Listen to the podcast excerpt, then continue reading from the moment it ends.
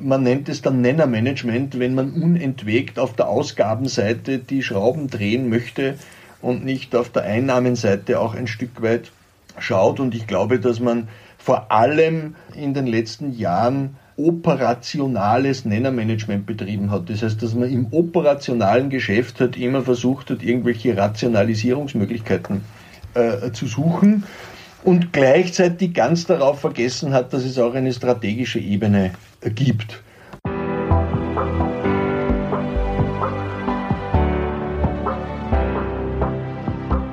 Willkommen bei Breakfast Briefings, dem Management-Podcast von Business Circle. Erleben Sie Persönlichkeiten, die Sie inspirieren, bereichern und Ihr Fachwissen mit Ihnen teilen. Weil Wissen verbindet. Applaus, Applaus für deine Worte. Mein Herz geht auf, wenn du lachst. Applaus, Applaus für deine Art, mich zu begeistern. Hör niemals damit auf. Ich wünsche mir so sehr, du hörst niemals damit auf. Vielleicht kennen auch Sie dieses Lied der Sportfreunde Stiller. Beim Thema unseres heutigen Podcasts ist es mir zumindest sofort eingefallen. Denn in unserem heutigen Interview geht es auch um den Applaus, aber weniger um das Beklatschen als solches, vielmehr um das, was danach folgt. Lachen, Begeisterung, niemals aufhören. Und hier trennt sich dann unser Interview von dem Liedtext. Was ist denn eigentlich nach dem Applaus geblieben? Permanente Wertschätzung? Nein, nicht unbedingt. Aufwertung des Berufsstandes? Auch nicht. Aber was ist es dann? Was ist von dem Applaus geblieben, der noch vor einem Jahr mitten in der Pandemie für Wertschätzung und Anerkennung des pflegenden Personals stand? Und wo stehen wir heute? Um diese Fragen zu beantworten, haben wir uns mit dem ehemaligen Krankenpfleger und nun Strategieexperten, Unternehmensberater und Speaker Christoph Zulehner unterhalten. Wir haben viel über ihn, den Pflegeberuf und letztendlich die Herausforderungen des Gesundheitswesens für die Zukunft erfahren. Und das darf ich schon mal vorwegnehmen. Es ist nicht die Kosteneffizienz und auch nicht die Digitalisierung. Herzlich willkommen zu einer weiteren Folge unserer Breakfast Briefings. Herr Zulehner, schön, dass wir uns heute unterhalten dürfen. Aber leider können wir uns ja nicht persönlich, also vor Ort treffen und unterhalten. Und leider habe ich auch keine guten Fragen für Sie, denn leider werden wir Themen besprechen, die im Moment vielleicht auch gar nicht so lustig sind. Und leider werden wir auch die damit verbundenen Probleme heute nicht lösen können. Also insgesamt leider keine guten Voraussetzungen für, unsere, für unser Gespräch, oder? Äh, ja, vielen Dank für die Einladung und danke für das äh, Interview oder für diesen Podcast. Äh, leider muss ich Sie enttäuschen, weil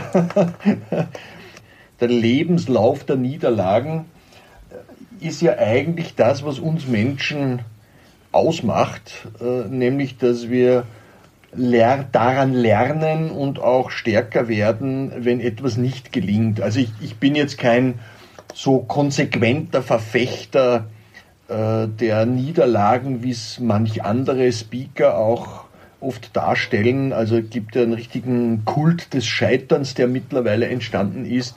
Also so weit würde ich nicht gehen, aber ich glaube, wir sollten den, den Mut haben, auch einmal zu scheitern oder dass uns auch einmal etwas nicht gelingt, weil Lernen an sich nur dann erfolgreich sein kann, wenn wir etwas versuchen und der Versuch hat natürlich auch das Scheitern oder das Nichtgelingen mit dabei. Sonst, wie es ein Physiker einmal genannt hat, würde es ja nicht Versuch, sondern Geling heißen.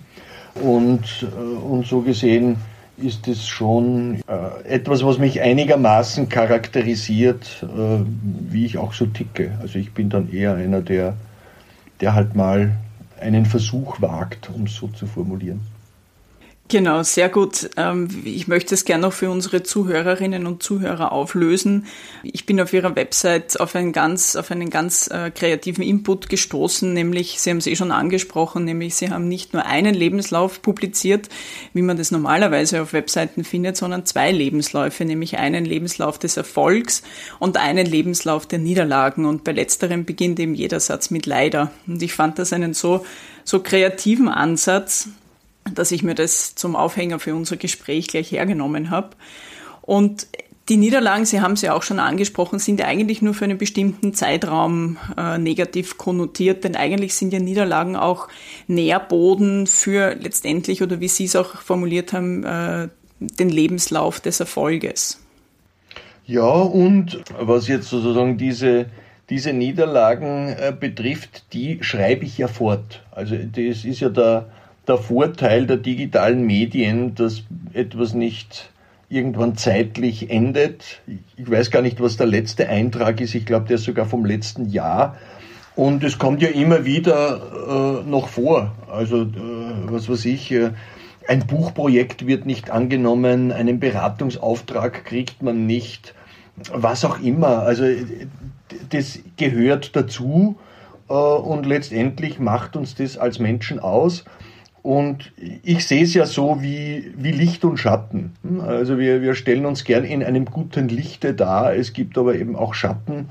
Und den Schatten zum Lebenslauf des Erfolges ist eben dann der, der Lebenslauf der Niederlagen. Wobei, in, wenn man genau hinschaut oder wenn man sich genau durchliest, dann wird man schnell bemerken, dass die, die richtigen Lernerfahrungen schon da in diesem in diesem Leider drinnen stecken.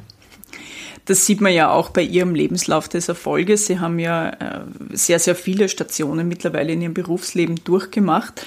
Sie haben Ihr Berufsleben als diplomierter Krankenpfleger begonnen und haben sich dann äh, weitergebildet, haben studiert, haben Auslandsaufenthalte absolviert, sind mittlerweile sehr gefragter Keynote-Speaker, Buchautor, Strategieentwickler sind aber dem Gesundheitssystem oder dem Gesundheitswesen und Gesundheitsbereich immer treu geblieben.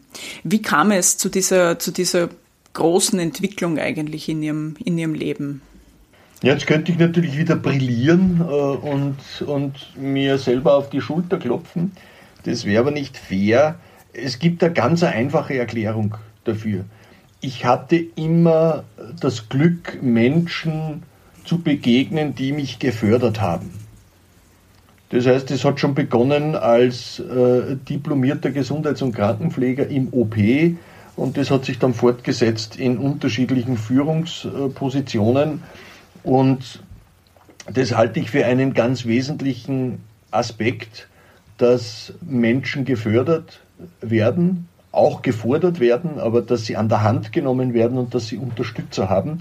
Sonst würde ja das nicht gelingen. Also sich jetzt hinzustellen in der Nachbetrachtung und zu sagen, ich bin der tolle Strategieexperte und Keynote-Speaker und das war schon immer mein Lebenstraum, ist ja ein Schwachsinn, sondern diese Dinge entwickeln sich und man braucht auch ein Quäntchen Glück, zweifelsohne, aber es darf auch harter Einsatz sein. Also ich mache kein Geheimnis daraus, dass ich auch hart gearbeitet habe dafür. Also um einen aktuellen Bezug herzustellen. Ich habe meine Dissertation tatsächlich selber geschrieben. Ich meine auch übrigens. ja. Und, und äh, wer berufsbegleitend studiert, äh, weiß, dass das wirklich eine enorme Anstrengung ist. Aber ich hatte auch da Förderer. Du brauchst ja dann jemanden, der äh, sich dir als Doktorvater zur Verfügung stellt. Ich weiß gar nicht, ob es die weibliche Form der Doktormutter gibt. Das ist ja sozusagen aus einem patriarchalen äh, Kult heraus entstanden, glaube ich.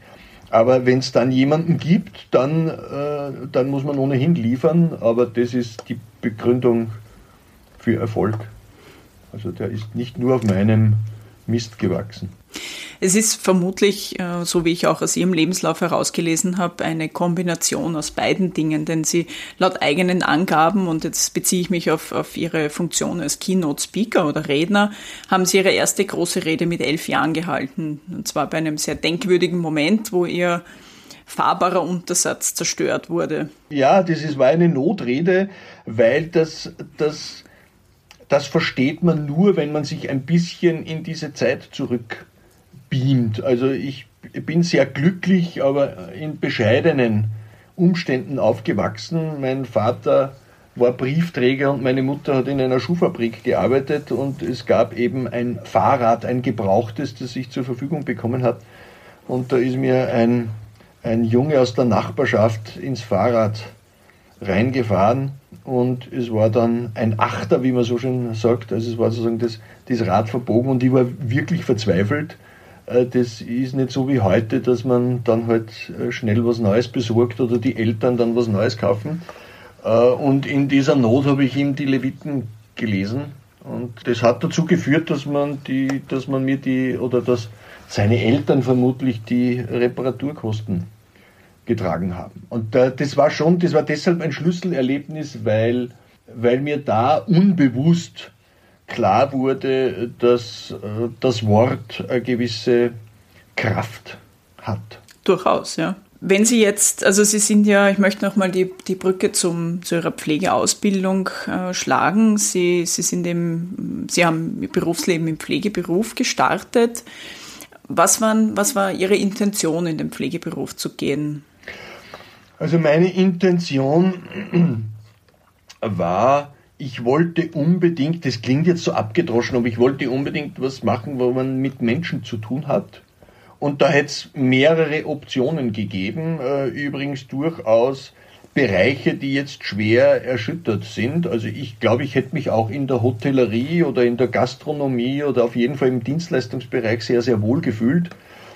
Und ich, ich wusste lange Zeit gar nicht, dass es, äh, das war ja in den Ende der 70er, Anfang der 80er Jahre, dass es einen Zugang gibt für, für Männer in, in, der, in der Pflege. Also die, die alte Ordnung war ja, Frauen werden Krankenschwestern und Männer werden Psychiatriepfleger. Also das war sozusagen so dieses, dieses Image. Damit war ja auch ein Leider verbunden, weil ich habe gleich die, die erste Aufnahmeprüfung in eine Krankenpflegeschule, wie das damals hieß, versaut, weil ich so einen schlechten Deutschaufsatz geschrieben habe. Und die haben mich dann nicht genommen. Und äh, dann hat sich aber äh, ein Ordenskrankenhaus in Oberösterreich meiner erbarmt und hat gemeint, das kann nicht schaden, wenn da ein, zwei Männer in der Ausbildung sitzen. Also die, die waren recht gnädig mit mir. Ja, und so bin ich ins Gesundheitswesen hineingekommen und, und geblieben. Also ich habe am 1. September mein 40. Jahr im Gesundheitswesen begonnen. Das ist beachtlich, ja. Also das, was Sie jetzt machen, hat nur eher indirekt den Pflegeberuf weichen müssen, weil sie sind ja immer noch im Gesundheitsbereich oder sie haben ja auch dann in weiterer Folge jetzt weniger operativ, aber als, als stellvertretender Pflegedirektor gearbeitet und, und sie sind ja nach wie vor eigentlich äh, auch beratend für, für Pflegeeinrichtungen tätig? Ja, ja, also mein Kerngeschäft ist Strategieberatung von Gesundheitsunternehmen und zwar von institutionellen Einrichtungen, das heißt Krankenhäuser, Reha-Einrichtungen, äh, Pflegeeinrichtungen, auch mobile Pflege, also große institutionelle Einrichtungen. Gehört natürlich auch dann die Pflege dazu. Ich bin also der Branche treu geblieben und aus, dem aus der Führungsaufgabe in der Linie ist eben jetzt das Thema Management in der Beratung äh, geworden, wobei es da auch ein Schlüsselerlebnis gab. Es war ja, ja lange Zeit verbreitet, dass das Märchen verbreitet, als Führungsperson wird man oder zur Führungsperson wird man geboren oder da braucht man Talent oder so diese dieser Schwachsinn, man kann es oder man kann es nicht oder man hat so heißt es eigentlich, man hat es oder man hat es nicht. Und in der Stationsleitungsausbildung, wie das damals hieß, leistete sich diese Ausbildungsstätte einen äh, sehr, sehr etablierten Professor von der Kepler-Uni in Linz, mittlerweile auch schon emeritiert, Professor Wolf Böhnisch. Und der, da ist bei mir der Groschen gefallen, weil uns der vermittelt hat, dass man Management lernen kann, wie man viele andere Dinge eben auch lernen kann. Natürlich braucht es Talent oder hilft einem, wenn man Talent hat, aber es gibt Werkzeuge, Tools dazu, und das hat mich schwer begeistert. Das war für mich so ein richtiger Mind-Opener und, und dann hat mich das Thema Management-Organisation so richtig gepackt und bis heute nicht mehr losgelassen. Der Gesundheitsbereich als solches ist ja immer wieder, also ich vergleiche es ganz gerne mit einer Art Baustelle, weil mal drückt der Schuh hier, mal drückt er da. Also es ist immer irgendein äh, irgendein Problem im Raum, jetzt natürlich mit äh, Pflegeausbildung, neue Ausbildungsmodelle, Taskforce, Taskforce Pflege etc. Wo hakt es Ihrer Meinung nach derzeit am meisten? Also wenn man sagt, es hakt, muss man ja schon äh, ein bisschen zurückhaltend sein. Äh, wir sollten ja nicht müde werden, schon immer wieder auch zu betonen, dass äh, wir ein, ein außerordentlich hohes Versorgungsniveau haben. In Österreich sind fast 100 Prozent der Menschen sozial und damit auch krankenversichert. Wir haben ein großartiges System. Es ist Österreich nach wie vor auch in der Forschung in vielen Belangen ganz vorne mit dabei. Ich hatte vor wenigen Jahren einen Auftrag äh, in Osteuropa, die reden noch immer von der österreichischen Medizin oder von der österreichischen medizinischen Schule. Also das ist, äh, das, das hat schon einen Ruf, das, das vorangestellt. Ich glaube, dass man in den, in den letzten äh, Jahren allzu sehr wie soll ich sagen, äh, Kostenreduktionsmanagement oder Rationalisierungsmanagement entwickelt hat. Man nennt, äh, also im Sinne der Bruchrechnung, äh, oben ist eben der Zähler, die Einnahmenseite und unten ist der Nenner, die Ausgabenseite. Man nennt es dann Nennermanagement, wenn man unentwegt auf der Ausgabenseite die Schrauben drehen möchte und nicht auf der Einnahmenseite auch ein Stück weit schaut. Und ich glaube, dass man vor allem in den letzten Jahren operationales Nennermanagement betrieben hat. Das heißt, dass man im operationalen Geschäft halt immer versucht hat, irgendwelche Rationalisierungsmöglichkeiten äh, zu suchen und gleichzeitig ganz darauf vergessen hat, dass es auch eine strategische Ebene gibt. Und äh, wir haben gute Ressourcen für das System. Ich glaube, dass wir die Ressourcen intelligenter nutzen sollten und ich werde ja nicht müde äh, zu postulieren, äh, dass es höchst an der Zeit ist, Leistungen oder ganz bestimmte Leistungen äh, an bestimmten Standorten zu konzentrieren. Das ist auch wieder so ein Missverständnis. Es wird ja immer von der Zentralisierung gesprochen. Ich bin kein Verfechter der Zentralisierung, ich bin ein Verfechter der Konzentration. Das heißt, damit hätten auch etwas peripherer liegende Standorte äh, die Chance zu überleben, wenn man sie versorgungstechnisch äh, braucht. Und, und das wird uns in den nächsten Jahren beschäftigen. Also in den, und nachdem wir es nicht proaktiv gemacht haben, wird es uns eben jetzt oktroyiert aufgrund der Notwendigkeit. Und das ist die große Herausforderung äh, in Zukunft. Und die, äh, die, die Frage der Menschen, der Nachfrager, äh, hat sich ja dramatisch verändert. Die lautet ja jetzt nicht mehr, ist das in meiner Nähe, sondern die Frage lautet ja schon die längste Zeit, können die das oder wie gut können die das? Und das sollten wir äh, dabei nicht übersehen. Da schwingen natürlich dann Eitelkeiten äh, mit oder spielen mit eine Rolle. Aber das wird uns in den nächsten Jahren beschäftigen. Und man muss ja jetzt nicht gleich den, den, den Weg von Dänemark gehen, aber ich glaube schon, dass wir, dass wir auch dort oder da äh, zu viel an, an Standorten äh, haben und dass es da eine Bereinigung geben wird. Und übrigens nicht, weil es ich sage, dass kein Missverständnis entsteht, äh, sondern weil es notwendig sein wird. Und wenn man den Mut hat, diesen Schritt zu gehen, dann äh, wird man an den verbleibenden Standorten äh, wieder großartige Strukturen und Ausstattungen. Das, das geht jetzt auch eher in Richtung äh, Spezialisierung. Spezialisierung ist die große, große Herausforderung meiner Meinung nach. Also ich halte es für nicht korrekt, dass immer wieder die Digitalisierung als die große Herausforderung äh, genannt wird. Ich glaube, dass die Digitalisierung ein rettendes Element ist. Also die Digitalisierung wird uns helfen. Ich gehe sogar so weit, dass ich sage, ohne Digitalisierung werden wir die Herausforderungen, denen wir gegenüberstehen, äh, gar nicht äh, bewältigen können.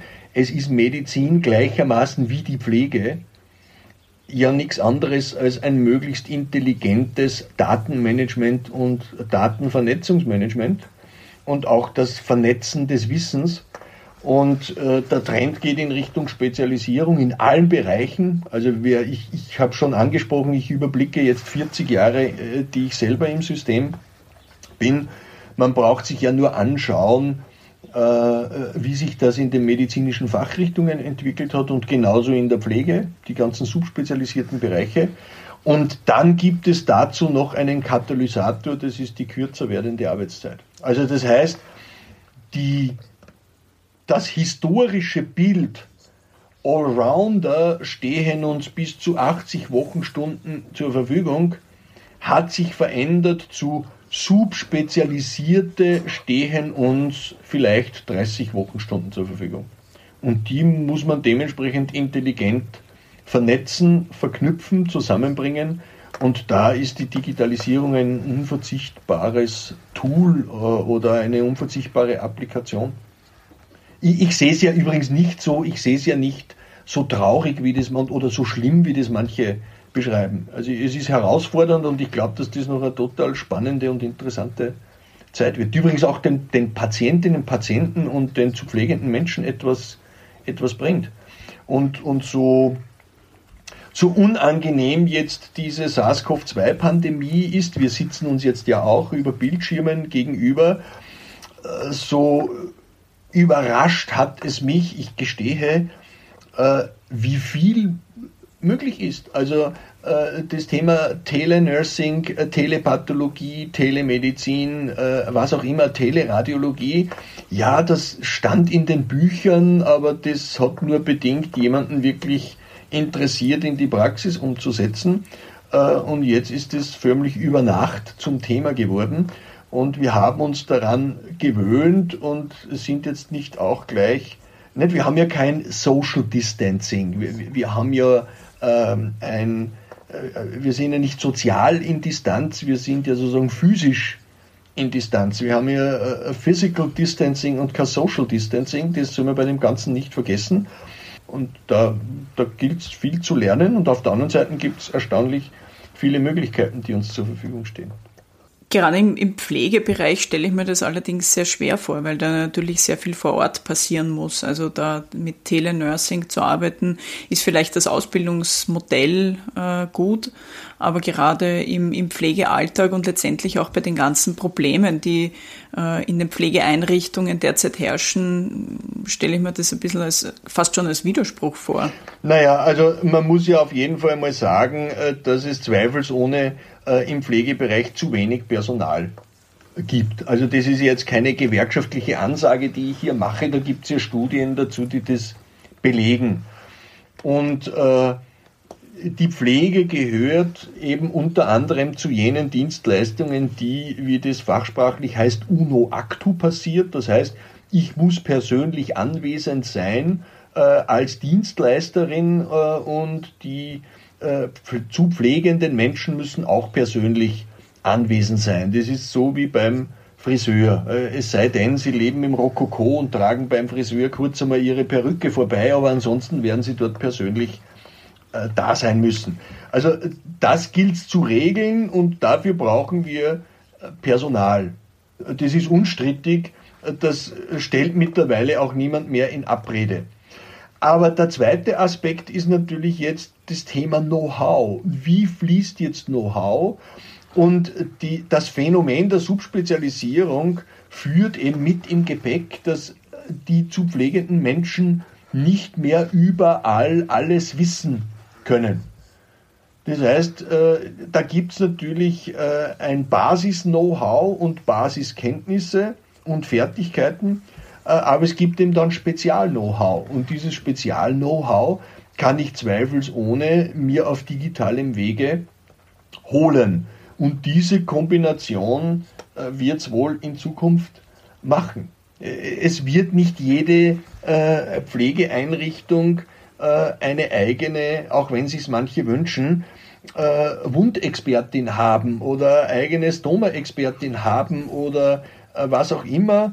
Äh, und in kniffligen Fällen wird es wohl intelligent sein, äh, sich äh, über Telenursing-Angebote das Know-how zu holen. Übrigens, da tun sich enorme Möglichkeiten auf, auch für neue Formen des Angebotes. Die, die Spezialistin ist nicht noch vor, vor, vor einem Jahr, ich glaube am 13. März 2020 war ja dieser berühmte Freitag, und, äh, und dieser Lockdown, beziehungsweise die, das erste Mal sozusagen die, diese Maßnahmenverkündigung, das jährt sich ja demnächst. Äh, bis dorthin sind die Leute hunderte, tausende Kilometer durch die Gegend gefahren. Äh, also Wissenschaftler sprechen von der sogenannten rollenden Gesellschaft. Wir waren eine rollende Gesellschaft und sind überall hingerollt. Aber Know-how muss nicht zwingend rollen. Know-how kann auch den Weg über die Glasfaser äh, finden.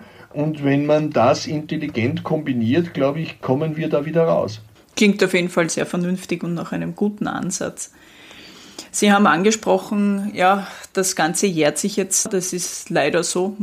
Da haben wir wieder ein Leider dabei. Gerade in der Pflege ist es ja so gewesen, dass am Anfang der, der Pandemie eine unglaubliche Wertschätzung der Pflege gegenübergebracht werden konnte. Also man hat da an öffentlichen Stellen äh, das beklatscht und applaudiert, die, die Leistungen, die das Pflegepersonal bringt. Das hat ein paar Wochen gedauert und dann ist es sehr still geworden.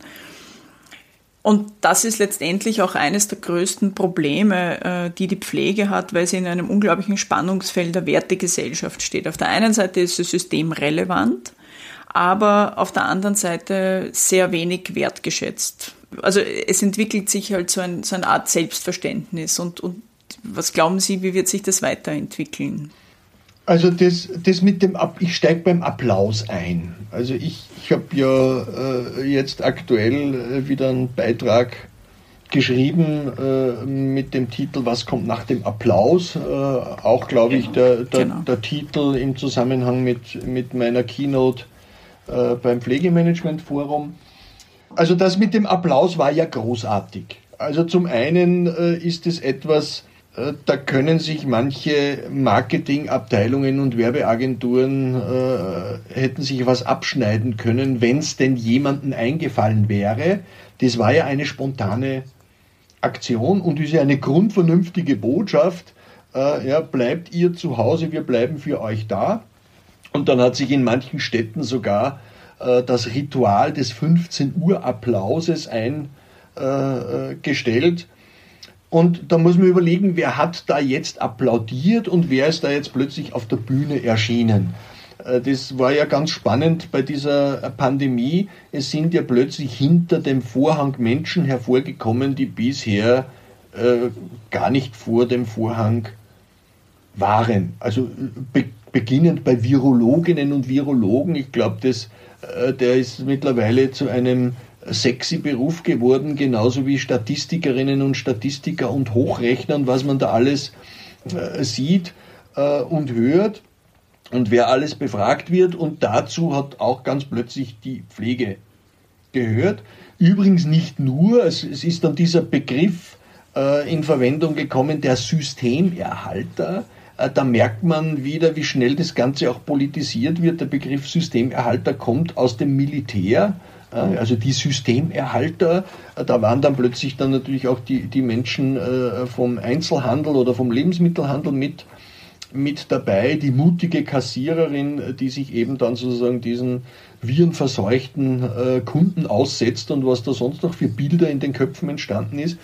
Und da war dann auch plötzlich die Pflege. Ja, da gibt's jetzt jemanden, der ist für uns da. Die Pflege in den Kliniken, also natürlich umso dramatischer das Ganze dargestellt wird, umso besser ist es. Also Intensivabteilungen und auf, der, auf dem Bauch liegende, beatmete, schwerstkranke Menschen, äh, die Pflegepersonen ausgestattet mit äh, Raumfahrtanzug, äh, ähnlichen äh, Utensilien, äh, aber genauso dann Alten- und Pflegeheime und so weiter und so fort. Und da muss man sich überlegen, wer hat da jetzt applaudiert? Ja, also applaudiert haben ja die Menschen, die, und das meine ich jetzt gar nicht böse, natürlich in der Hoffnung applaudiert haben, wenn ich erkranke, dann hoffe ich, dass da auch für mich jemand da ist und die Stellung hält und mich versorgt, medizinisch, pflegerisch, was auch immer. Man soll bei dem Ganzen auch nicht die anderen im Gesundheitswesen äh, vergessen. Hol- und Bringdienste, Steri, Reinigung, also da, da gibt es ja, ja viele. Und wer sich ein bisschen mit dem Thema Marke, Marketing, Market Communication auseinandergesetzt hat, weiß, dass die Dinge nur nachhaltig funktionieren, wenn es einen Treiber gibt. Und meine Sorge, das muss ich ehrlich sagen, ist, der Treiber war ja jetzt die Masse. der, der Treiber dieser Aktion war die Masse, waren die Menschen, die eben hoffnungsfroh applaudiert haben im Sinne der Botschaft, ja, bleibt ihr nur im Krankenhaus, wenn ich komme, bin ich froh, wenn jemand da ist. Aber das hat ja nichts Nachhaltiges. Und meine Sorge ist jetzt, wenn der Applaus vorbei ist, und das meine ich jetzt ernst, das ist wirklich meine Sorge, dass das dann wieder veräppt, weil ich mir die Frage stelle, wer denn jetzt die Treiber sein sollen. Die, und das große Manko der Pflege ist, äh, dass die Pflege berufsorganisatorisch kaum eine Lobby hat. Also die, die Pflege ist ähm, filetiert in unterschiedlichste äh, Untergruppen, die vom OP organisieren sich selber, die von der Dialyse organisieren sich selber und so weiter und so fort. Aber sie tritt nicht als große ganze Gruppe auf. Und äh, damit, äh, meine Sorge ist, dass das so, so eine Art Flashmob war, äh, der dann wieder veräppt. Äh, und wenn sich das Ganze wieder beruhigt hat, dann, äh, dann ist es wieder vergessen. Was ja auch logisch ist, nicht? Also wenn man nicht auf der Bühne auftaucht, dann wird man halt wieder vergessen und es wird die Pandemie vorbeigehen und damit wird sozusagen auch dann der Applaus veräppen und die Frage stellt sich, was man dann daraus macht.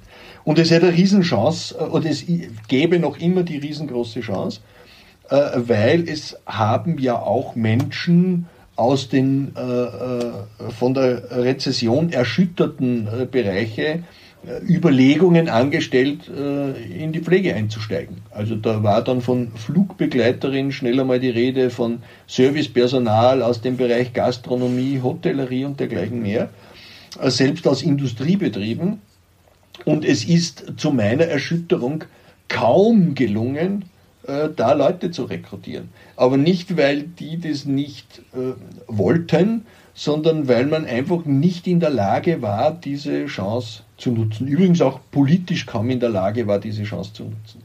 Woran lag das? Also ich habe ja vor letztes Jahr ähm, eine quantitative und eine qualitative Untersuchung äh, gemacht und vor allem waren die qualitativen Interviews recht, recht spannend. Äh, und so trivial das klingt, es war für manche Menschen gar nicht möglich, diesen Branchenwechsel durchzuführen, äh, weil sie sonst äh, ihre Existenz finanziell nicht mehr hätten sichern können. Also das heißt, es wurde nicht finanziert, es wurde sozusagen das, was sie bisher verdient haben, nicht sichergestellt. Und das verstehe ich auch, dass dann die Leute sagen, dann kann ich aber mir diesen Wechsel nicht antun. Also, und äh, deshalb stelle ich mir die Frage, wie ernst man das alles meint. Und man macht dann alle möglichen Initiativen. Äh, Pflegelehre ist jetzt dann wieder aufgetaucht. Da kriegen ja alle möglichen Kuriositäten, kriegen dann äh, Rückenwind. Und das ist schade. Und Sie müssen sich vorstellen, es gab äh, Ausbildungsstätten, also es gibt ja nebst den Fachhochschulen ja noch immer die klassische Form der Ausbildung in der Gesundheits- und Krankenpflege und dann natürlich auch die PFA, Pflegefachassistenzen und Pflegeassistenzen. Da haben Ausbildungsstätten kurzfristig Nachfragen nicht bedienen können. Das heißt, die hatten mehr Nachfrage als Ausbildungsplätze und mussten Menschen aufs nächste Jahr vertrösten. Und dann dürfen wir äh, drauf schauen, heuer im September dürfen wir schauen, ob die noch alle da sind, die Nachfrager, oder ob sich die nicht äh, schon wieder überlegt haben. Das soll jetzt sozusagen kein, kein, kein Lamentieren oder keine, keine, äh, kein ständiges Vorwerfen äh, sein, was ich da mache, aber äh, die Pflege selbst kriegt es nicht hin, weil sie äh, nicht, äh, weil sie keine Organisation hinter sich weiß, die sich um das kümmert. Und das ist natürlich schlecht. Gut, man verbaut sich da natürlich auch die, die Nachfrage nach, nach Pflegepersonal, weil, so wie Sie sagen, wenn das leichter möglich wäre, von einem in den anderen Beruf umzusteigen, dann wäre das ja eine ganz, ganz glückliche Fügung oder dann wäre das ja eine Win-Win-Situation letztendlich. Ja, zweifelsohne. Also natürlich, also äh, braucht es natürlich dann eine Ausbildung und es werden nicht alle geeignet sein. Also ich sehe ja das nicht naiv, ja. Aber da sind unheimlich tolle Menschen draußen, äh, die sind erfahren im Umgang mit Kunden, die kommen aus dem Dienstleistungsbereich, äh, die wissen, wie man kommuniziert, die kennen das Thema Verkauf, die kennen das Thema Wertschätzung und was auch immer, ja, Dienstleistungsorientierung, Serviceorientierung. Äh, das sind alles Eigenschaften, die unter anderem, zweifelsohne nicht die einzigen, aber unter anderem als Eigenschaften gut äh, zu brauchen sind, wenn man in die Pflege einsteigt. Und äh, warum es mir so leid tut, ist, weil ich diese Branche einfach liebe. Also ich liebe das Gesundheitswesen und ich liebe auch die, die Pflege. Und, und dann tut es mir leid, dass, dass man da nicht Leute gewinnen kann für, für einen Bereich, der auch unheimlich vielfältig ist. Also Sie, Sie haben ja Entwicklungsmöglichkeiten Ende nie. Also die Vielfalt ist so groß, das können Sie gar nicht alles äh, machen, was es, was es gäbe. Wieso glauben Sie, ähm, wird die Pflege immer mehr als kritischer Faktor der unternehmerischen Wertschöpfung gesehen? Woran, woran könnte das liegen? Äh, in den Gesundheitsunternehmen? Zum Beispiel. Ja, also in, in, den übrigens letztendlich auch äh, gesellschaftlich, also man könnte das Ganze auch volkswirtschaftlich oder makroökonomisch betrachten. In den Unternehmen selber äh, gibt es ja jetzt Phänomene, die für mich ganz, ganz interessant sind. Äh, und zwar Jetzt kann man das positiv oder auch negativ betrachten. Ich sehe jetzt einmal die positive Seite dran. Seit der Umstellung des Finanzierungssystems, äh, nämlich des LKF-Systems, ist jetzt auch schon geraume Zeit her, 1997 ist es passiert, hat sich ja die Art der Finanzierung dramatisch geändert. Das heißt, wir kriegen jetzt für Leistungen bezahlt. Und ein klassisches Beispiel sind alle operativen Fächer, äh, die werden eben dafür bezahlt, was sie operativ leisten. Und damit ist einer der Schlüsselorte äh, dieser Bereiche der Operationssaal.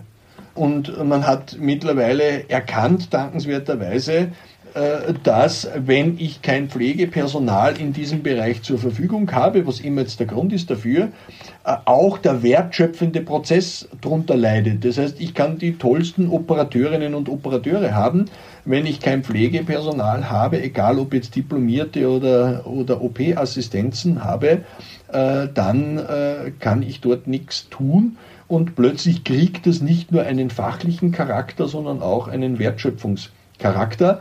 Und das ist dann energetisch wieder interessant, weil plötzlich nicht mehr nur die Pflege oder die Pflegedirektorin, sondern auch plötzlich der kaufmännische Direktor ein Interesse daran hat, dass er dort Pflegepersonal einsetzt und selbstredend natürlich auch Ärztinnen und Ärzte Interesse daran haben, äh, dort äh, gutes Personal zu haben, was äh, eh die meiste Zeit der Fall war. Aber plötzlich werden sozusagen die, die Kaufleute darauf aufmerksam und sagen, ui, wenn ich dort kein Personal habe, dann geht mir die Wertschöpfung verloren.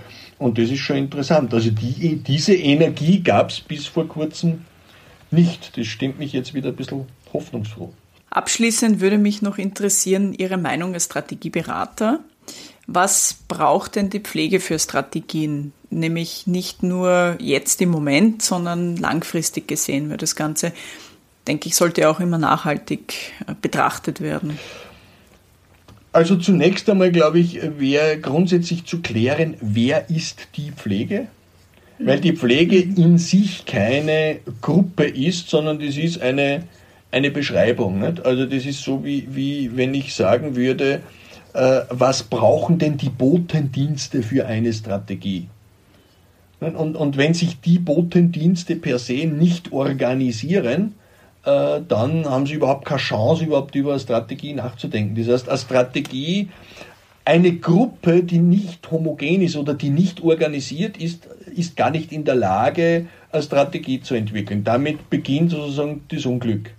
Äh, und das Erste, was man tun müsste, die Frage stellt sich, ob das dann politisch avog ist oder ob man das politisch will, ist, wäre, dass man die Pflege anders organisiert. Ich mache ja kein Geheimnis daraus, dass ich zum Beispiel ein absoluter Verfechter einer Pflegekammer bin.